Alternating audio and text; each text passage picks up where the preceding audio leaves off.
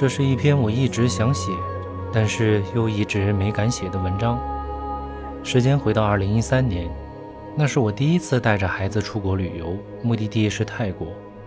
就在我等行李的时候，旁边有一个书店，书架上的推荐书籍刚好就放着一本不久前刚热映的电影《少年派的奇幻漂流》原著小说。我随手翻了几页，是全英文版本的。我的英语还算马虎，大致能看懂。这一看就把我的思绪带入到情节当中了。等着拿行李的短短十几分钟时间，其实根本无法获得足够的信息。但这一部我原本没有什么兴趣的电影，却在我的脑海当中挥之不去了。少年派的动物园怎么样了？背井离乡去加拿大，是否能够适应那里的生活呢？这样的一个故事，又和漂流有着什么样的关系？等我回到国内以后，迅速就将电影找来看了。看过之后，却觉得细思极恐。我只后悔当初没有将原著买回来，看一看电影当中哪些地方做了改编。和书里面到底有着多大的差异？结局那个很隐晦的残酷，到底是书里面原本就有的呢，还是导演李安故意设置的？这个问题成为了我至今的遗憾。后面因为各种缘由，当然大多还是因为懒惰和遗忘，让我直到现在也没有去把原著买来再读一遍。所以这个问题至今困扰着我。不过说一万遍不如行动一次。我在写下这篇文案的同时，也在 Kindle 上下载了原版的书籍。等我看过之后，再来弥补今天节目的遗憾吧。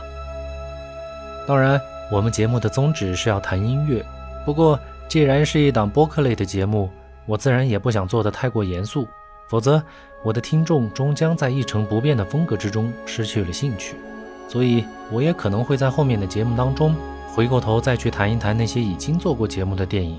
谈一谈那些重新观影的感受，又或者是对音乐新的感悟，再或者就干脆来谈一谈一些无病的呻吟。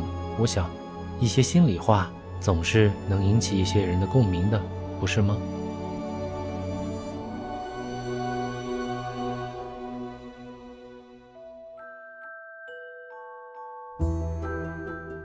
少年派的原声音乐来自于加拿大作曲家麦克唐纳，他是一位很高产的作曲家。在和李安合作《少年派》之前，制作的电影音乐大多数都是一些故事片，在圈内不算是特别出名。不过，他和李安在《少年派》之前就已经有了长达十五年的深厚交情，期间呢也合作过两部电影，但一直处于不温不火的状态。直到《少年派》一举成名之后，包括迪士尼在内的一些大制作公司才纷纷找上门来，请他制作原声音乐。就此。麦克唐纳在好莱坞也算是闯下了自己的一片天，但在少年派的原声音乐专辑之中，最让我诧异的是，作为一个加拿大人，他是如何把音乐写得充满了异国情调的。根据维基百科的相关资料，麦克唐纳为该原声专辑将近花费了一年的时间，虽然大部分的制作最终都是在洛杉矶和加拿大完成的。但前期他在印度花费了大量的时间来学习和研究印度音乐的风格和印度的本土乐器，所以在专辑之中，音乐的底子仍然有着管弦乐的基础，但主要的乐器却使用了大量的印度乐器。而且因为影片之中有着加拿大的背景，所以在音乐之中也会偶尔穿插一些法国手风琴的旋律。很多朋友可能会纳闷儿，法国手风琴和加拿大的背景有什么关系呢？其实还真有关系。要知道，加拿大这个国家本就是分成英语区和法语区，官方语言之中也包含英法两种语言和文字，所以唐纳的这种做法没有任何问题。正如大家现在听到的这首曲子《Pondicherry》，这是一首有着明显欧洲特色的手风琴圆舞曲，但也适当加入了一些印度乐器的影子，加入的非常淡雅，稍不留神，您可能都会没有听出来。这首曲子在影片之中也实际上起到了承上启下的作用，将场景从加拿大转换到了印度。这种用配器和画面相互配合的效果，就是典型的电影配乐惯用手法。当然，只要有着优美的旋律，其实无论是配合画面来看，还是单独来聆听，都会是一种享受。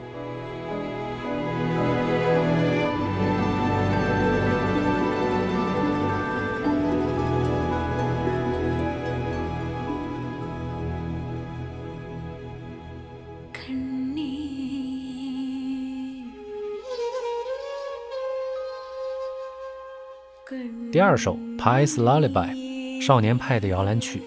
这是在整个专辑之中唯一一首人声演唱的作品，风格几乎完全印度化，但丝毫没有印度歌舞片之中那种热烈的节奏。整体曲风很柔和，充满了恬静和安逸的氛围，这也非常符合一首摇篮曲的味道。配器上呢，这首曲子就大量采用了印度本土的乐器，仅仅只是在进入高潮之后，管弦乐才明显能够听得到，但也仅仅只是作为增加曲子的厚实感，并没有喧宾夺主。所以，适当的配器其实东西方乐器之间并不存在冲突，反而能够相互融合，达到相得益彰的作用。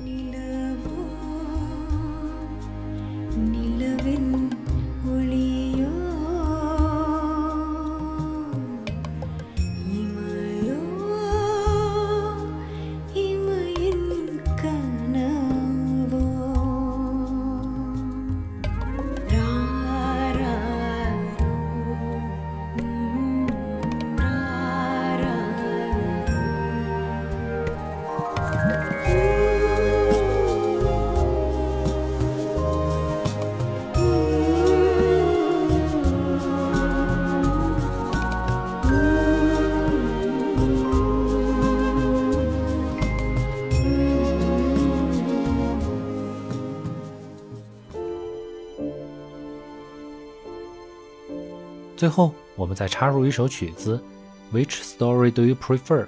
你更喜欢哪一个故事呢？这首曲子的标题其实也正是我这一期节目的标题所暗示的。画面绝美的少年派，其实竟然是一个极其残忍和悲壮的故事。不知道看过这部电影的大家，是否看懂了成年之后的派给大家讲的真正故事是什么呢？这也是我一直想找原著来看的真正原因，因为。如果电影没有改编的话，那么这个故事就不再是一个美丽的童话，而是一个坚强的人把自己曾经遭受过的最大不幸，用童话般的口吻给叙述了出来。正所谓文学艺术来源于生活且高于生活，那么少年派的故事就是艺术的典范，因为它将一个极其残忍的现实描述成为了一个极其美丽的梦境。人们当然更愿意在这样美好的梦境当中徜徉，而不愿意在残酷当中苟且。但现实就是现实，残酷是现实的本性，所以我们才需要艺术作为媒介，让自己的思想能够伸出翅膀，一念几万里，遨游于天地之间的任何一个角落。好了，本期就是这样，等我看完原著再来分享关于少年派的感悟吧。关注并分享我的节目。让热爱原声音乐的人们都能有一个恬静的港湾。